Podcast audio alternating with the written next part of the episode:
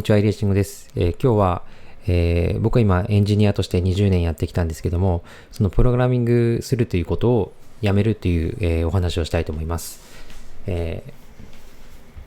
僕はですね、そもそも、え20歳、19歳とか20歳ぐらいの時に、まあ、福岡の制作会社に、ウェブ制作会社に入って、まあ、そこでそのプログラミング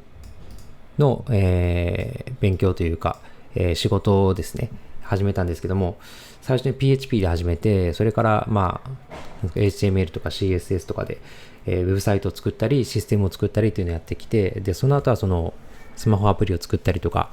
えー、ウェブサービスを作るっていうことを、まあ、個人開発ということでやってきたんですけども、まあ、それをですね、な、なぜまず辞めなかったかという理由があるんですけど、やめなかったのは、まず最初に、えー、コスト、コストがかからないという、お金がかからないということですね。それはその、やっぱり人に頼むと、やっぱり、えー、それなりにやっぱエンジニアさんの単価高いので、お金はかかるんですけど、それをその自分で作ってしまえれば、まあ、要は時間さえあれば、あの、解決できるっていうところがあります。で、それとですね、その、今、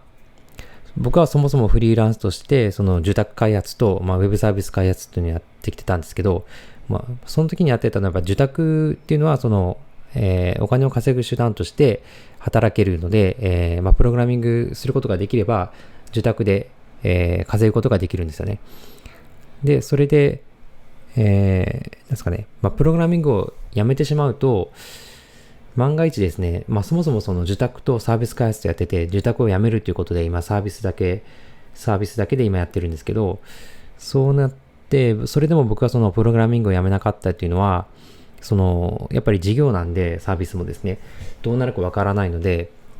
まあ万が一そのサービスがうまくいかなかった時に、まあまた一から受託開発をやればいいかとか、その、まあ別のその会社さんですね、えー、プログラマーとして雇ってくれるようなところに入れれば、まあ、生きていけるっていうことがあったので、まあ、それで、まあ、継続してやってたんですよね。やっぱり、その、えっ、ー、と、プログラミングもですね、その、まあ、いろんな日々状況が変わってきているので、ツールとかも変わってますし、まあ、正直、その、例えばですね、1年も現場から離れると、そこから自分でコードを書いて作るっていうところに復帰するのは結構時間かかると思うし、かなりハードだと思うんですね。しかも年齢的にも、えー、僕今38なんですけど、えー、結構厳しいかなっていう感じですね。なので、まあ一番いいのは、その開発を続けて、その自分のスキルを落とさないっていうのが一番いいんですけど、一番では、一番というか、ただそのトレードオフで時間やっぱ開発するとなると自分の時間を使う、使うことになるんですよね。で、その分、他にやるべきことができないっていうことになってて、で、で今回そのなんでプログラミングをやめようと思ったのかというと、今ですね、そのメンタというサービス今やってますけども、そのサービスも、まあ実質ですね、あのエンジニアさんというかチームが組まれていて、その開発自体はそのエンジニアさんがメインでやってて、まあ僕もちょこっとやってるような感じだったんですけど、という感じなんですよね。で、そうなった時に、えー、まずですね、僕今その、まあ、一応社長というかそのリーダーとしてやってる立場から考えると、まあ、僕がその開発をするというよりも、その開発、プログラミングをするっていうこと自体は僕じゃなくてもできるんですよね。っていうことを考えると、まあ、僕じゃなくてもできることをあ僕以外にもできることはもう全部えー、まあ、得意な人に任せてしまって、やっぱりそうじゃなくて他の人ができないことをやるべきなんじゃないかということを考えるんですよね。で、そうなった時にやっぱりリーダーとして何をやらなきゃいけないかというと、やっぱり、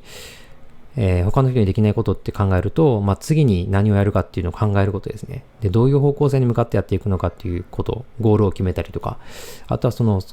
やるっていう決めたことに対して責任を持つっていうことが、やっぱり仕事なのかなと、いうふうに思いました。ということで、まあ、そう考えたときに、じゃあ今後どうやどうやってやっていったらいいだろうかという考えたときに、まあ、僕はコードを書くことではないなっていうふうに思ったんですね。で、だからやめるっていうこと、まずやめることを決めようと思って、えー、まあ大きいところではそのプログラミングっていうことをやめるっていうことですね。これ結構怖くて、さっき言ってたように、その、もし事業がうまくいかなかった場合に、その何年後とかに、えエンジニアとして、え仕事をするっていうのは結構厳しいかな、厳しくなってくるんじゃないかなっていう感じですね。まあでもそこはちょっとトレードオフなので仕方ないかなと思ってます。ただその技術的にその新しい技術とか、そのどういうフレームワークがいいかとかいろんなことについては、えー、一応最新の情報っていうのはエンジニアさんとこうお話ししながら、えー、常に、ま、浅くでもその学んでおくおくっていうことはやめないようにしたいと思います。じゃないとちょっと判断の基準がつかないので、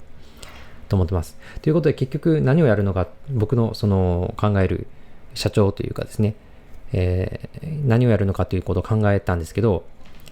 え、まずその全体の舵取りと進行管理、これはその方向性を間違えないようにどうやってやっていくかという優先付けをしていくということですね。えー、いろんなやること、タスクがバーっとあるんですけど、そのタスクに対してどれを優先させてやっていくかという、新機能なのか、改善なのか、まあ、バグ、バグに対してはもちろん早く解決するのが一番ですけど、そういったその優先付け。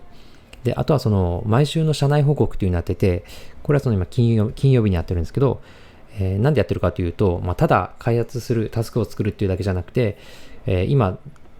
僕はどういうことを考えてて、どういうふうなサービスにしていきたいのかということと、課題に感じていることだったりとか、そういうものをこう共有するようにしてます。で、えー、だからそれがその、どういう文化につながっていくのかということにもなりますし、えー、何か問題が出てきたときに、えー、うちとしてはこうだよねっていうのをこうみんなでこう醸成して、えー、ですか一致していけるようにっていうふうに思ってます。で、それと、あとはその自分のサービスを定期点検するということですね。自分の自身のサービス、僕だったらメンターを、えー、自分で使ってみて、使いづらいところとか、不便に感じるところを出して、改善案を常に出していくということ。で、もう一つは、あとはその現場とかですね、サポート、サポ顧客サポートで、えー、から上がってくるような声を拾い上げて、まあ、忙しかったらこれって結構するしがちなんですよね。まあ、それをやらなきゃいけないと分かってても、えー、結構置いておきがちなんですけど、それをその、えー、拾って、まあ、僕だったらそのメモに、メモの中に考えることリストっていう、え、カテゴリーがあるので、そこに一旦入れておいて、まあ、日中、移動中とか、いろんな時にそれを見返して、なんかこう解決できるようなアイデアはないかなっていうことで、緊急ではないんですけど、あのー、やるということ、大事なことっていうのを、に取り組んでいきたいなと思ってます。あとはその本とか情報とかを読んで、次にやることを決めるっていうのも大事な仕事になると思います。だから具体的にはその手を動かさないということですね。えー、パソコンがなくてもできる仕事になるかなと思います。だから、まあ、実際その、今までその具体的なタスクがあって、それをこなしていくっていう、えー、ので、ある意味安心感あったんですけど、そういうものがなくなるので不安ではあるんですけども、まあ、期限が、僕の仕事としては、まあ、期限は迫ってないけど、重要な仕事っていうものを見つけた、見つけることですね。で、それを見つけて新しい仕事を、えー、にやっていくということ。これはその、誰にもできないことなので、僕がやっていくと。で、何をやるか決めて、あとはその、そのやり方については、もうお任せしてできればいいっていうだけなので、で、それに伴ってですね、僕の今、チームでの開発の流れっていうのも変えたんですね。で今までは、誰かがエンジニアの方がタスクをやって、それをそのコードレビューという形で、えっと、一応僕が見て、で、ちょっと難しいものについては他の人にも見てもらって、動作確認をして、で、OK だったら、